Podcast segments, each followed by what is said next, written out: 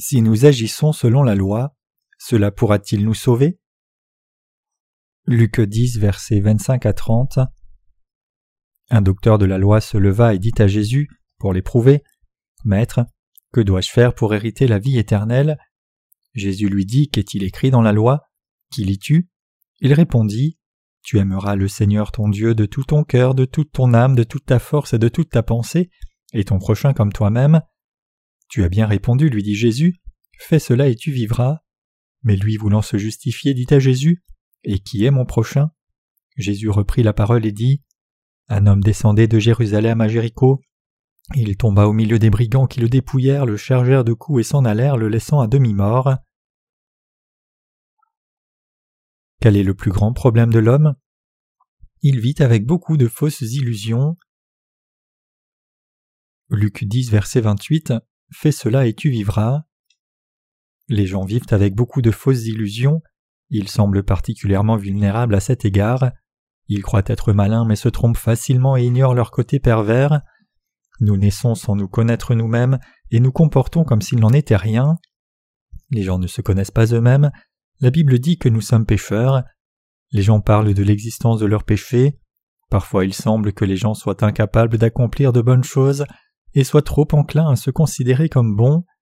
Ils aiment se vanter de leurs propres actions et les étaler.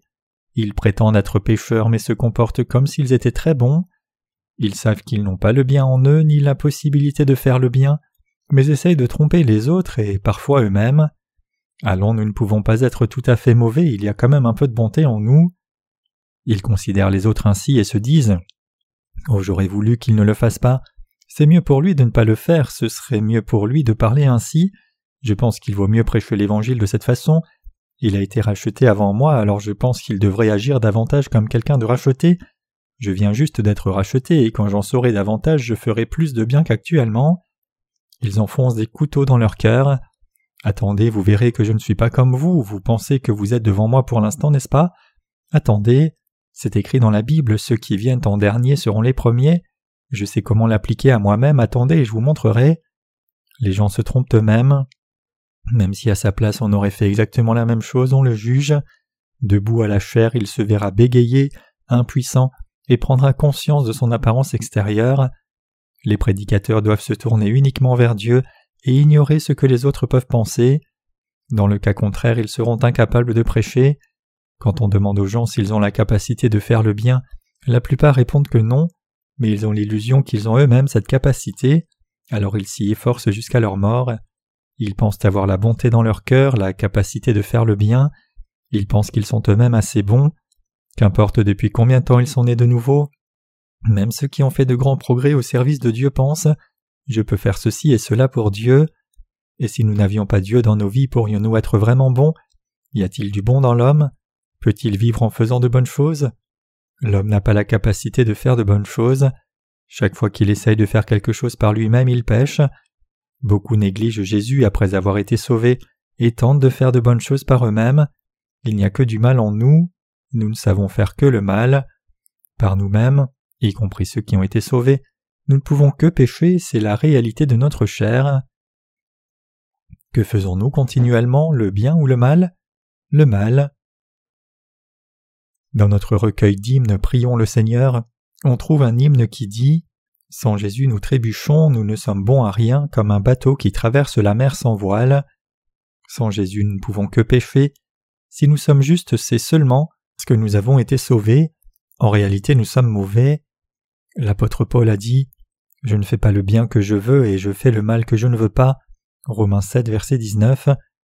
Si un homme est aux côtés de Jésus, ce n'est pas grave, mais s'il n'a rien à faire de Dieu, il tente de faire de bonnes choses devant lui, mais plus il essaye, plus il se rendra compte qu'il fait du mal.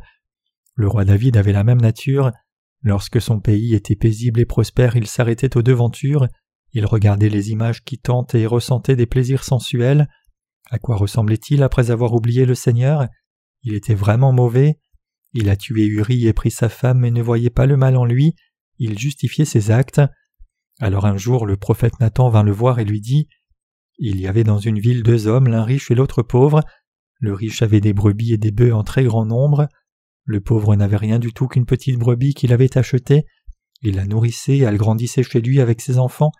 Elle mangeait de son pain, buvait dans sa coupe, dormait sur son sein, et il la regardait comme sa fille. Un voyageur arriva chez l'homme riche, et le riche n'a pas voulu toucher à ses brebis ou à ses bœufs pour préparer un repas au voyageur qui était venu chez lui. Il a pris la brebis du pauvre et l'a apprêtée pour l'homme qui était venu chez lui. De Samuel 12, versets 1 à 4. David disait L'homme qui a fait cela mérite la mort. Sa colère s'enflamma violemment, il dit Il avait beaucoup de bêtes, il pouvait en choisir une, mais il a pris la seule brebis du pauvre pour préparer un repas à son invité, il doit mourir. Et Nathan lui dit Tuez cet homme-là. S'ils ne suivent pas Jésus en n'étant pas à ses côtés, même ceux qui ont connu la nouvelle naissance peuvent se comporter ainsi. Il en va de même pour tout le monde, même pour ceux qui croient. Sans Jésus, on trébuche immanquablement et on fait le mal. Nous sommes donc de nouveau reconnaissants envers Jésus qui nous a sauvés sans tenir compte du mal qui est en nous. Je veux rester dans l'ombre de la croix.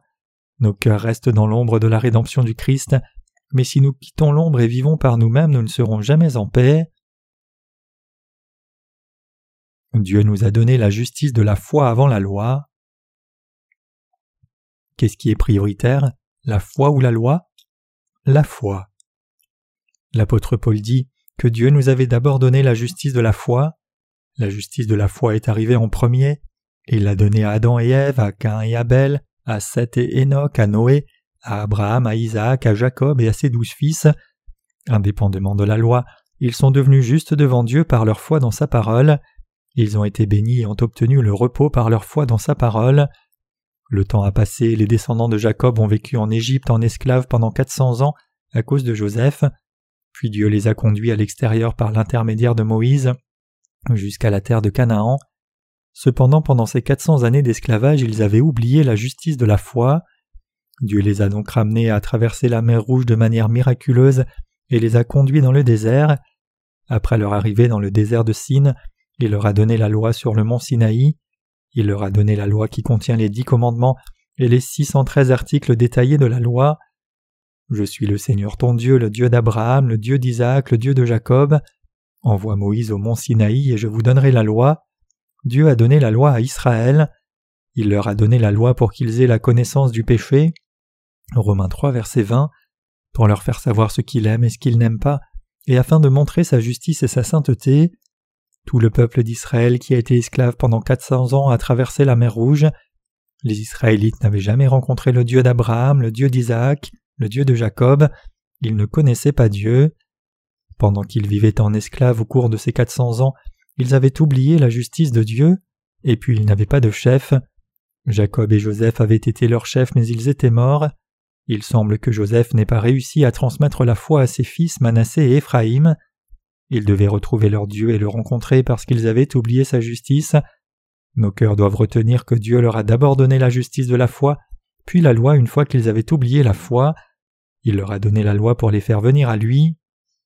Pour sauver Israël, pour faire de son peuple, le peuple d'Abraham, il leur a demandé de se faire circoncire. Son intention en les appelant était la premièrement de leur faire connaître Dieu grâce à la loi, et deuxièmement de leur faire savoir qu'ils étaient des pécheurs devant lui. Il voulait qu'ils viennent à lui et deviennent son peuple, sauvés par le sacrifice de la rédemption que Dieu leur avait donné, et il a fait d'eux son peuple. Le peuple d'Israël a été racheté par la loi, le rite sacrificiel, dans la foi dans le Messie qu'ils attendaient, puis le rite sacrificiel a disparu avec le temps. Voyons à quelle époque. Dans Luc 10, verset 25, un docteur de la loi se leva et dit Le docteur de la loi était un pharisien. Les pharisiens étaient des conservateurs qui essayaient de vivre selon sa parole. C'était un peuple qui essayait de défendre d'abord sa patrie et ensuite de vivre par sa loi. Il y avait également les zélotes très impétueux, avec une tendance à avoir recours aux démonstrations pour atteindre leur but. Qui Jésus veut-il rencontrer? Les pécheurs sans berger. Il existe des gens de ce genre aujourd'hui également. Ils dirigent des mouvements sociaux avec des slogans tels que Sauver les opprimés de la société. Ils pensent que Jésus est venu pour sauver les pauvres et les opprimés, alors ils étudient la théologie dans des séminaires, font de la politique et tentent de délivrer les pauvres dans tous les domaines de la société. Ce sont ceux qui insistent Vivons tous par la sainte et clémente loi, conformez-vous à la loi par sa parole, mais ils ne réalisent pas le véritable sens de la loi. Ils tentent de suivre la loi à la lettre, mais ne réalisent pas sa révélation divine. Ainsi nous pouvons dire qu'il n'y avait pas de prophètes, de serviteurs de Dieu pendant environ 400 ans avant Jésus-Christ. Ils étaient devenus une troupe d'agneaux sans berger. Ils n'ont eu ni loi ni dirigeants. Dieu ne s'est pas révélé à travers les chefs religieux hypocrites de cette époque. Le pays est devenu une colonie de l'Empire romain. Alors Jésus a dit à ceux du peuple d'Israël qui le suivaient dans le désert qu'il n'allait pas les laisser mourir de faim. Il a eu pitié du troupeau sans berger. Beaucoup de gens souffraient à cette époque. Les scribes avaient des droits acquis, les pharisiens étaient la descendance d'Israël, le judaïsme, ils étaient très fiers. Le scribe demandait à Jésus dans Luc 10, verset 25 Que dois-je faire pour hériter la vie éternelle? Il lui semblait qu'il n'y avait personne de meilleur que lui parmi le peuple d'Israël, et cet homme de loi, celui qui n'a pas été sauvé, défiait Jésus en demandant Que dois-je faire pour hériter la vie éternelle? Cet homme de loi est aussi une image de nous-mêmes. Il demandait à Jésus Que dois-je faire pour hériter la vie éternelle? Jésus lui répondit Qu'est-il écrit dans la loi? Qui lis-tu? Alors il répondit Tu aimeras le Seigneur ton Dieu de tout ton cœur, de toute ton âme, de toute ta force et de toute ta pensée, et ton prochain comme toi-même. Tu as bien répondu, lui dit Jésus, fais cela et tu vivras. Il défiait Jésus sans savoir qu'il était lui-même mauvais, un bloc de péché, incapable de faire le bien. Alors Jésus lui demanda Qu'est-il écrit dans la loi? Qui lis-tu? Que lis-tu dans la loi? Nous sommes des pécheurs qui ne pouvons observer la loi. Qui lis-tu? Tu as bien répondu, lui dit Jésus, fais cela et tu vivras. Qui lis-tu? Cela signifie comment connais-tu et comprends-tu la loi? Comme beaucoup de personnes aujourd'hui, cet homme de loi pensait que Dieu lui avait donné la loi pour qu'il la respecte. Alors il répondit Tu aimeras le Seigneur ton Dieu de tout ton cœur, de toute ton âme, de toute ta force et de toute ta pensée, et ton prochain comme toi-même. La loi était sans faute, il nous a donné une loi parfaite, il nous disait d'aimer Dieu de tout notre cœur et de toute notre âme, de toutes nos forces et de tout notre esprit et notre prochain comme nous-mêmes. Qui lis-tu? Cela veut dire que la loi est juste, mais comment la comprends-tu? L'homme de loi pensait que Dieu la lui avait donnée pour y obéir, mais la loi de Dieu nous est donnée pour que nous puissions connaître nos défauts et afficher clairement nos iniquités. La loi met en évidence nos péchés. Tu as péché, tu as tué, même si je t'ai dit de ne pas le faire, pourquoi me désobéis-tu? La loi indique les péchés qui sont dans le cœur de l'homme. Supposons que sur mon chemin j'ai vu des melons mûrs dans un champ. Dieu m'avertit par la loi, ne prends pas ces melons pour les manger, j'aurai honte si tu agis ainsi. Oui, Père. Ce champ appartient à quelqu'un d'autre, donc tu ne dois pas les prendre. Oui, Père. À partir du moment où la loi nous dit que nous ne devons pas les voler, nous avons une grande impulsion à le faire. Si nous appuyons sur un ressort, il aura tendance à nous repousser par réaction. Le péché de l'homme est ainsi. Dieu nous a dit de ne jamais faire de mal. Dieu peut dire cela parce qu'il est saint, parce qu'il est accompli, parce qu'il a la capacité de le faire. Nous, au contraire, ne pourrons jamais nous empêcher de pécher, ni jamais faire le bien. Le bien n'est jamais dans nos cœurs. La loi le dit bien. Jamais. Le mot jamais est stipulé. Pour quelle raison? Parce que le désir est dans le cœur des hommes. Nous agissons selon nos désirs, nous commettons l'adultère car nous avons l'adultère dans nos cœurs. Nous devons lire la Bible attentivement. Quand j'ai commencé à croire en Jésus, je croyais d'après la parole. J'ai appris que Jésus était mort sur la croix pour moi et je ne pouvais m'arrêter de pleurer. J'étais un homme tellement mauvais, et lui était mort sur la croix pour moi. Mon cœur souffrait tellement que j'ai cru en lui, puis je me suis dit si je commence à croire, je dois croire selon la parole.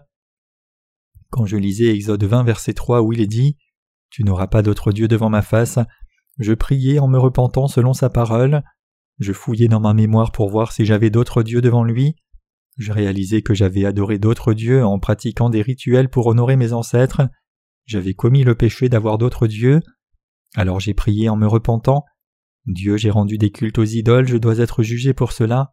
Pardonnez mes péchés, s'il vous plaît, je ne le referai pas. Alors un péché était réglé. Ensuite je me suis demandé si j'avais invoqué son nom en vain, puis je me suis souvenu que lorsque j'avais commencé à croire en Dieu, je fumais. Mon ami me disait Ne déshonores-tu pas Dieu en fumant? Comment un chrétien peut-il fumer?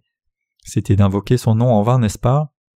Alors j'ai encore prié, Seigneur, j'ai invoqué ton nom en vain, pardonne-moi s'il te plaît, puis j'ai essayé de ne plus fumer, mais je n'arrêtais pas d'allumer et d'éteindre cigarette sur cigarette pendant une année. C'était vraiment dur, presque impossible de m'arrêter de fumer. Finalement, je suis arrivé à laisser tomber complètement la cigarette. J'ai su alors qu'un autre péché était réglé. Le suivant était Souviens-toi du jour du repos pour le sanctifier. Cela signifie ne rien faire le dimanche, ne pas travailler, gagner de l'argent. J'ai donc arrêté cela aussi. Ensuite c'était Honore ton père et ta mère. Je les honorais quand j'étais loin d'eux, mais ils me donnaient des maux de tête quand j'étais à leur côté. Ô bonté divine, j'ai péché devant Dieu, pardonne-moi Seigneur.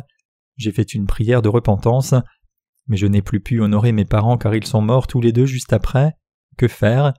Seigneur, pardonnez ce pauvre pécheur, tu es mort à la croix pour moi, comme j'étais reconnaissant. Ainsi, je pensais que je devais avouer mes péchés un par un. Il existait des règles telles que ne tue pas, ne commets pas l'adultère, ne convoite pas. J'ai réalisé qu'il n'y en avait pas une seule à laquelle je n'ai pas désobéi. J'ai prié toute la nuit. Savez-vous que la prière de repentance n'est pas vraiment agréable? Parlons-en.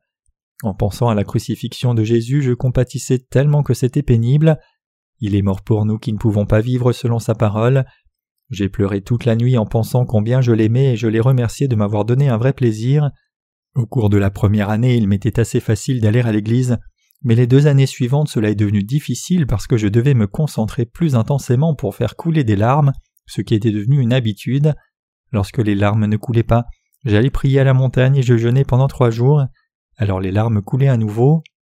J'étais imbibé de mes larmes, revenais dans la société et pleurais à l'église.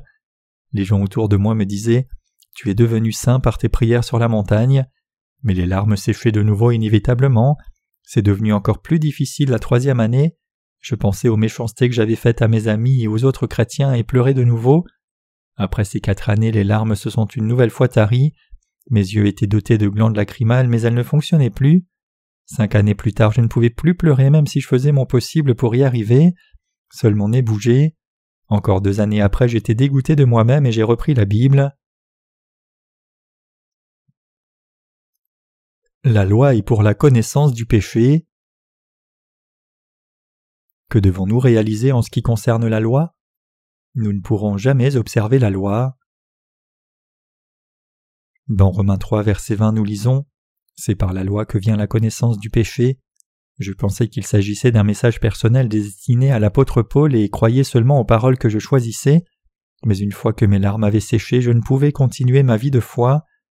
Alors j'ai péché continuellement en sachant que j'avais des péchés dans mon cœur et qu'il était impossible de vivre selon la loi. Je ne pouvais le supporter, mais n'arrivais pas à mettre de côté la loi parce que je pensais qu'elle avait été donnée pour qu'on y obéisse. Finalement, je suis devenu un homme de loi comme ceux de la Bible. Il devenait trop difficile de soutenir une vie de foi. Alors pour échapper à l'épreuve, j'ai cherché avec empressement un prédicateur prêchant la nouvelle naissance d'eau et d'esprit. J'ai rencontré un prédicateur qui prêchait le fait que tous nos péchés avaient été rachetés. Chaque fois que j'entendais que je n'avais plus de péché en moi, c'était comme une brise fraîche qui soufflait dans mon cœur. J'avais tant de péchés en moi que lorsque je lisais la loi j'en prenais conscience. J'avais violé chacun des dix commandements dans mon cœur. Péché dans le cœur est également un péché, et j'étais devenu de manière étourdie un croyant dans la loi. J'étais heureux lorsque j'obéissais à la loi, mais lorsque je ne pouvais pas l'observer, j'étais malheureux, ennuyeux et triste et me détachais de tout. Si l'on m'avait dit dès le début Non, il y a un autre sens à la loi, elle te fait réaliser que tu es pécheur, que tu aimes l'argent, que tu aimes l'autre sexe et les choses qui sont belles à regarder, tu aimes quelque chose plus que Dieu, tu aimes suivre les choses du monde. La loi t'a été donnée non pour la mettre en pratique, mais pour te faire savoir que tu es un pécheur qui a le mal dans son cœur. Si quelqu'un me l'avait enseigné ainsi, je n'aurais pas eu à souffrir pendant dix ans, car j'ai vécu dix ans selon la loi jusqu'à ce que je parvienne à réaliser cela. Le quatrième commandement c'est Tu te souviendras du jour du sabbat pour le sanctifier. Cela veut dire qu'il ne faut pas travailler le jour du sabbat. Cela signifie que l'on doit marcher et non monter sur quelque chose même si l'on est en voyage au loin. Aussi je pensais que je devais marcher pour me rendre à l'endroit où je prêchais pour être honorable. Après tout je prêchais la loi. Je pensais donc que je devais appliquer tout ce que je prêchais. C'était si difficile que j'étais sur le point d'abandonner. Comme dans le passage Qui lis tu je n'ai pas compris la question et j'ai souffert pendant dix ans. L'homme de loi l'a mal comprise également. Il pensait que s'il obéissait à la loi et vivait prudemment, il serait béni par Dieu. Mais Jésus lui a dit Qui lis-tu? Oui, tu as bien répondu, tu sais ce qui est écrit. Tente de l'observer. Tu vivras si tu fais cela, mais mourras dans le cas contraire. Le salaire du péché, c'est la mort.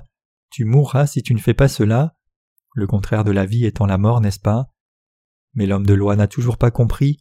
L'homme de loi, c'est nous tous, vous et moi. J'ai étudié la théologie pendant dix ans, j'ai tout lu et tout expérimenté, le jeûne, le vision, les discours en langue, j'ai lu la Bible pendant dix ans et espéré accomplir quelque chose, mais spirituellement j'étais aveugle. C'est pourquoi un pécheur doit rencontrer quelqu'un qui lui fasse prendre conscience que Jésus-Christ est notre Seigneur. Ensuite il réalise Ah, nous ne pouvons observer la loi, même si nous essayons de toutes nos forces, nous ne pourrons que mourir en tentant d'y parvenir. Cependant Jésus est venu pour nous sauver avec l'eau et l'esprit, Alléluia. Nous pouvons être rachetés par l'eau et l'esprit, c'est une grâce, un cadeau de Dieu. Alors nous louons le Seigneur. J'avais suffisamment changé pour quitter la voie du désespoir, mais certains passent leur vie à étudier la théologie en vain et ne réaliseront la vérité que le jour de leur mort. Certains croient depuis des décennies ou depuis des générations, mais ne connaîtront jamais la nouvelle naissance. Nous ne sommes plus pécheurs à partir du moment où nous prenons conscience que nous ne pourrons jamais observer la loi, et quand nous nous présentons devant Jésus, nous écoutons l'évangile de l'eau et de l'esprit. Quand nous rencontrons Jésus, nous sommes exempts de tout jugement, de toute condamnation. Nous sommes de très mauvais pécheurs, mais nous devenons justes car il nous sauve avec l'eau et le sang. Jésus a dit que nous ne pourrons jamais vivre selon sa volonté. Il l'a dit à l'homme de loi, mais il ne l'a pas compris. Jésus lui a donc raconté une histoire pour le lui faire comprendre. Qu'est-ce qui fait perdre à l'homme sa vie de foi? Le péché. Jésus reprit la parole et dit un homme descendait de Jérusalem à Jéricho. Il tomba au milieu des brigands qui le dépouillèrent, le chargèrent de coups et s'en allèrent le laissant à demi-mort. Luc 10, verset 30. Jésus lui expliquait qu'il souffrirait toute sa vie comme cet homme presque mort battu par les brigands. Un homme descendait de Jérusalem à Jéricho.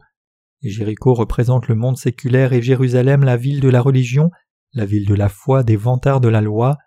Il nous dit que si Jésus-Christ est notre religion, nous serons ruinés. Jésus reprit la parole et dit Un homme descendait de Jérusalem à Jéricho. Il tomba au milieu des brigands qui le dépouillèrent, le chargèrent de coups et s'en allèrent le laissant à demi-mort. Jérusalem est une grande ville avec une importante population. On y trouverait le souverain sacrificateur, un hôte des prêtres, des lévites et nombre d'importants religieux.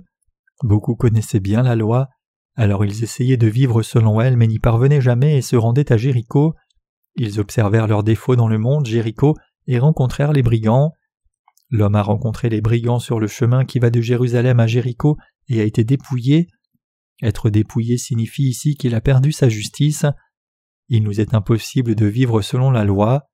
L'apôtre Paul a dit dans Romains 7, versets 19 à 20 Car je ne fais pas le bien que je veux, et je fais le mal que je ne veux pas. Et si je fais ce que je ne veux pas, ce n'est plus moi qui le fais, c'est le péché qui habite en moi. Je pensais bien agir et vivais selon sa parole, mais c'est du dedans du cœur des hommes que sortent les mauvaises pensées débauche, vol, meurtre, adultère, cupidité, méchanceté, ruse, impudicité, envie, diffamation, orgueil, déraison. Marc 7, versets 21 à 23. Parce que nous avons le péché dans nos cœurs et qu'il s'échappe de temps en temps, nous faisons ce que nous ne voulons pas et ne faisons pas ce que nous voulons. Nous persistons dans nos cœurs à faire ces mauvaises actions le diable nous insuffle quelque impulsion pour que nous péchions. Le péché dans le cœur de l'homme. Pouvons-nous vivre selon la loi? Non. Marc 7 dit Il n'est hors de l'homme rien qui, entrant en lui, puisse le souiller, mais ce qui sort de l'homme, c'est ce qui le souille. Il nous dit que de mauvaises pensées, l'adultère, la débauche, le meurtre, le vol, la cupidité, la méchanceté, la ruse, l'impudicité, l'envie, la diffamation, l'orgueil et la déraison habitent le cœur de l'homme. Il n'existe personne qui ne commette pas de meurtre. Les mères hurlent à leurs enfants Non, ne fais pas ça, je t'ai dit de ne pas le faire. Zut, j'ai dit de ne pas faire ça. Puis viens ici, je t'ai dit et redit de ne pas le faire, je vais te tuer. Ceci est un meurtre. Vous pouvez tuer vos enfants avec vos langues insensées. Nos enfants vivent en s'éloignant rapidement de nous, mais si nous leur exprimons toute notre colère, ils mourront. Nous les tuerons devant Dieu. Parfois nous paniquons. Mon Dieu, qu'ai-je fait? Nous voyons la meurtrissure après avoir battu nos enfants et pensons que nous sommes fous d'avoir fait une telle chose. Nous agissons de cette façon car nous avons le meurtre dans nos cœurs. Donc je fais ce que je ne veux pas faire signifie que nous faisons le mal car nous sommes mauvais. Il est trop facile pour Satan de nous soumettre à la tentation du péché. Admettons qu'un homme n'ayant pas été racheté reste assis sous une tente pendant dix ans, face à un mur et méditant comme Song Chol, le grand moine coréen. Il est louable d'être assis face au mur, mais quelqu'un doit lui apporter de la nourriture et enlever ses ordures. Aussi il doit avoir des contacts avec quelqu'un. Aucun problème si c'est un homme, mais supposons que ce soit une belle femme. S'il lui arrive de la regarder à la dérober, toutes ses œuvres seront vaines. Il pense Je ne dois pas commettre l'adultère, il est dans mon cœur, mais je dois m'en débarrasser, je dois le repousser, allez, va-t'en de mon cœur. Mais sa résolution s'évanouira dès qu'il la regardera, puis la femme partira et il la gardera dans son cœur, cinq années de dur labeur pour rien.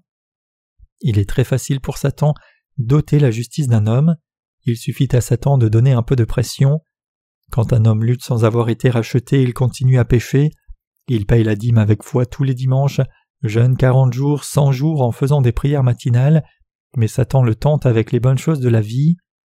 Je te donnerai une place très importante à la compagnie, mais tu es chrétien et ne peux pas travailler le dimanche, n'est-ce pas? C'est un poste tellement important. Tu pourrais peut-être travailler trois dimanches par mois et n'aller à l'église qu'une fois. Tu verras, tu prendras plaisir à un si grand prestige et à recevoir un très gros chèque. Qu'en penses-tu? Probablement que 100% des gens se laisseront acheter ainsi. Le piège ne marche pas à tous les coups, mais il y a également ceux qui sont faibles vis-à-vis des femmes. Satan met une femme sur leur chemin, il tombe amoureux et oublie Dieu illico. C'est ainsi que l'homme est dépouillé de sa justice. Si nous essayons de vivre selon la loi à la fin, il ne nous reste que les blessures du péché, la peine et la pauvreté, nous perdons toute notre justice. Un homme descendait de Jérusalem à Jéricho, il tomba au milieu des brigands qui le dépouillèrent, le chargèrent de coups et s'en allèrent le laissant à demi-mort. Cela signifie que nous trébucherons avec le temps, même si nous tentons de rester à Jérusalem en vivant selon la volonté du Dieu saint, à cause de notre faiblesse et nous serons éventuellement ruinés. Ensuite nous prierons en nous repentant devant Dieu. Seigneur, j'ai péché, pardonne-moi s'il te plaît, je ne le referai plus, je te promets que c'est vraiment la dernière fois, je te demande et te supplie de me pardonner cette fois. Mais cela ne cesse jamais. L'homme ne peut vivre sans péché où qu'il aille. Il pourra l'éviter une fois ou Dieu, mais il lui sera impossible de ne plus pécher. Alors il commettra des péchés de nouveau. Seigneur, pardonne-moi. Et faisant cela, il s'éloignera de l'Église, la religion, il s'éloignera de Dieu à cause de ses péchés et il finira en enfer.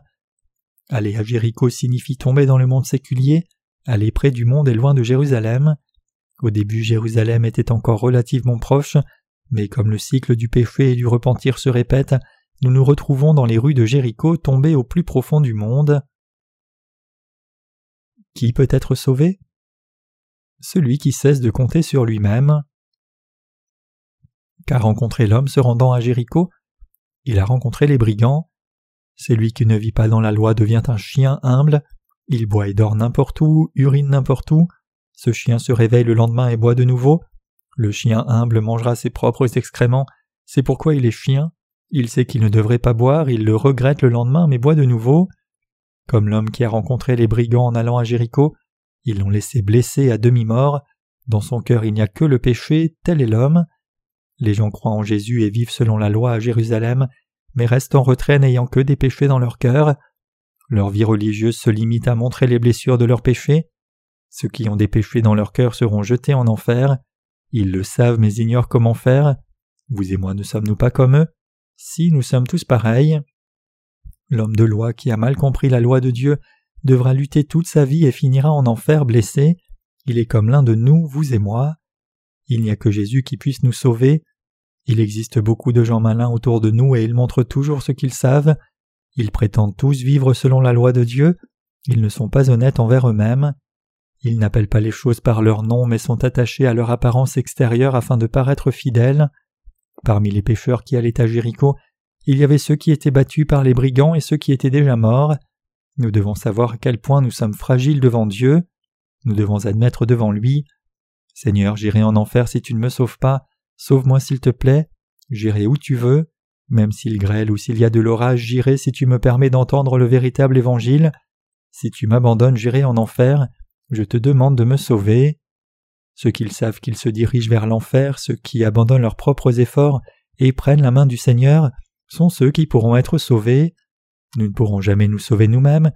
Nous devons savoir que nous sommes comme l'homme tombé au milieu des brigands.